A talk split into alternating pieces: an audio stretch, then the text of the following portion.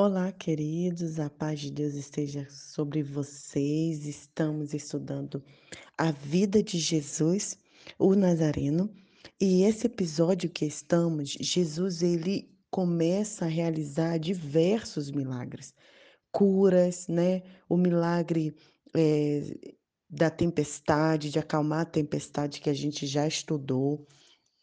E desse de todos esses milagres, um dos que mais me chama a atenção está entre a cura, é o a libertação, né, de um homem endemoniado e a cura de uma menina que estava morta, na verdade, a ressurreição de uma menina, né, que é a filha de Jairo. Nesse meio tempo, tem a cura da mulher que sofria de uma doença hemorrágica. E essa essa esse relato que encontra-se em Mateus 9:19, ela fala de uma mulher que tomou uma atitude, uma postura de tocar em Jesus, de seguir a Jesus, porque ela não aguentava mais passar por essa doença. Então a palavra diz que uma mulher que passava por isso por 12 anos, padecendo de hemorragia, veio por trás de Jesus e tocou nas suas vestes, porque ela pensava, ela dizia consigo mesma: se eu ao, ao, apenas tocar nele, eu tenho certeza que eu serei curada. Só que ela achava que Jesus não ia perceber.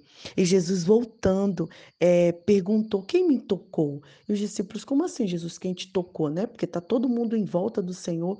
Ele não, alguém me tocou de maneira especial.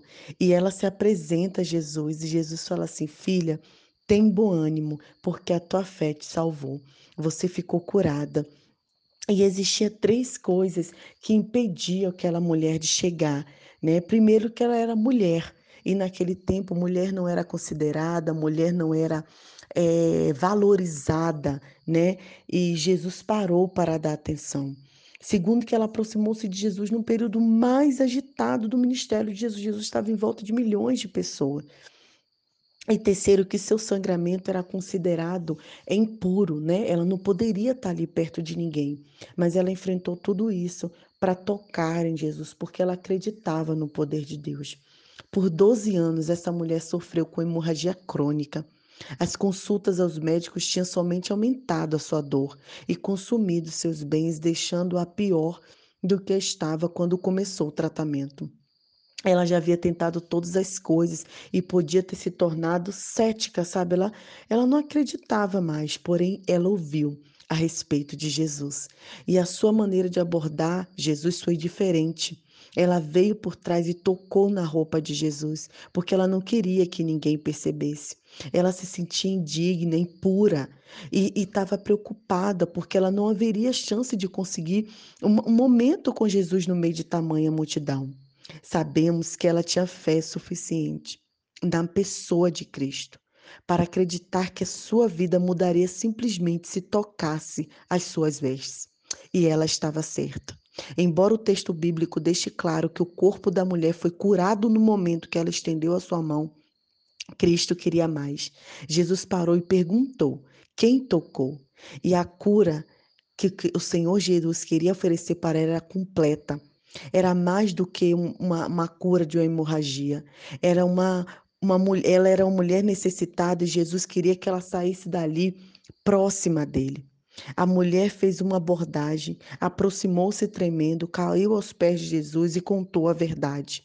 E Jesus a chamou de filha, um termo íntimo. Essa foi a única mulher que Jesus chama de filha e garantiu que seu corpo estava curado.